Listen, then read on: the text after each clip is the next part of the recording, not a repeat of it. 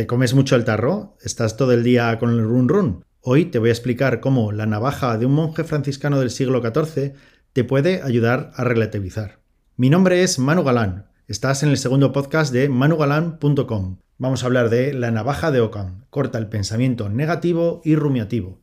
A estas alturas puede que ya sepas lo que es la navaja de Ockham. La teoría simplifica que, entre varias explicaciones completas de un fenómeno, la más sencilla suele ser la correcta. Unos ejemplos. Para la policía, lo más probable es que la víctima conociera a su asesino. Si el mando a distancia no te funciona, después de darle un par de leches, vas y pones unas pilas nuevas. En caso de ir en un ascensor con tu vecina y te huele a pedo ajeno, es que te ha dado probar la parte más profunda de su interior. Miss Manu, qué eso es.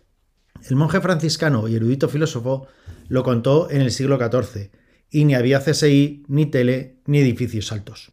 En nuestra era, de primeras, no pensamos que el asesino fue un demonio que vino a robar su alma, ni desmontamos el mando para detectar fallos en la circuitería, ni achacamos el olor a escapes de gases que no salgan del asterisco de abajo. Usamos el atajo mental, una estadística que se cumple mucho más que mucho. Es la navaja que corta las versiones menos probables. La pluralidad no se debe postular sin necesidad, dijo Guillermo el de la navaja de Ockham. ¿Y qué tiene que ver esto con detener el pensamiento rumiativo y negativo? Pues nos sirve para degollar las narrativas que nos contamos sobre las cosas. Imagina que tu pareja no te contesta un mensaje. Lo más probable es que no lo pudo leer. ¿Que es invierno y se te cae la vela sin más? Apunta a un simple resfriado.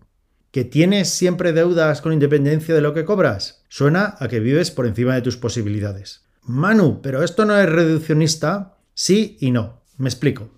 En la parte del sí, sí es reduccionista, porque toda creencia, juicio de valor o explicación implica cerrarse a lo que dejas fuera.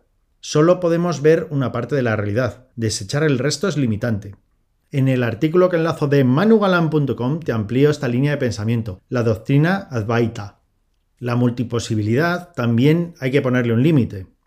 En el ejemplo del mando no vuelves a poner unas segundas pilas nuevas al no funcionar las primeras. Si el dinero no te llega, no va a ser por romper un espejo hace tiempo. De tener como síntoma moquillo a pensar que tienes algo mortal hay un trecho. Y, en caso de no leerte el mensaje, siempre cabe la posibilidad de algo terrible. El robo del móvil, el accidente trágico o los cuernos con Rolex o con Casio. El tema es, ¿hasta dónde es bueno para ti adoptar una posición de no creencia? En la parte del no, no es practicidad. Piensa por un momento en cómo se abre la puerta de un coche. El 98% de los modelos, me lo acabo de inventar, se abre hacia afuera y el 2% de otra manera. ¿Sería lógico que por un 2% me quede pensando en cómo se abre un coche? Apadrina la opción con mayores posibilidades de cumplirse. Esto va a favor de la ley del mínimo esfuerzo. Esta ley, en parte, es la que te atribuía tu madre, zapatilla en mano, cuando no recogías tu cuarto. Pero sobre todo, es la que premia que nuestro cerebro consuma menos energía, la que gratifica la pereza, pero también los hábitos y la memoria muscular. Es la responsable de generar algunas creencias y de sistematizar procesos mentales. Un par de aclaraciones. Aunque solo supone un 2% del peso de un adulto, el cerebro consume más de un 20% de la energía generada, en su mayor parte por glucosa. La memoria motriz motora muscular es una forma de consolidar una secuencia de movimientos por repetición, que se vuelve automática y eficiente. Buscamos la eficiencia de los recursos energéticos, esos que no abundaban hace no tantas décadas. Son soluciones evolutivas heredadas y que tienen mucho sentido.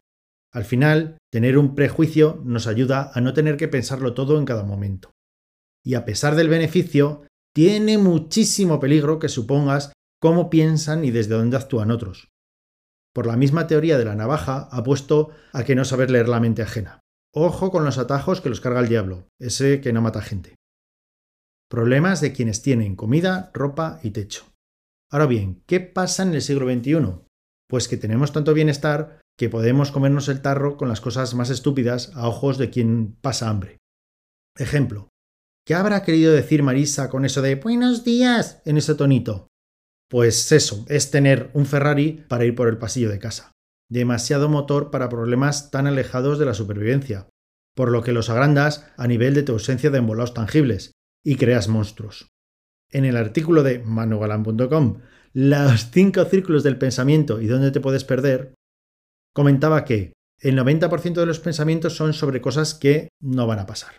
Te enganchas a la Marisa de turno, al mensaje que no viene de vuelta y a que hará mal tiempo el fin de semana.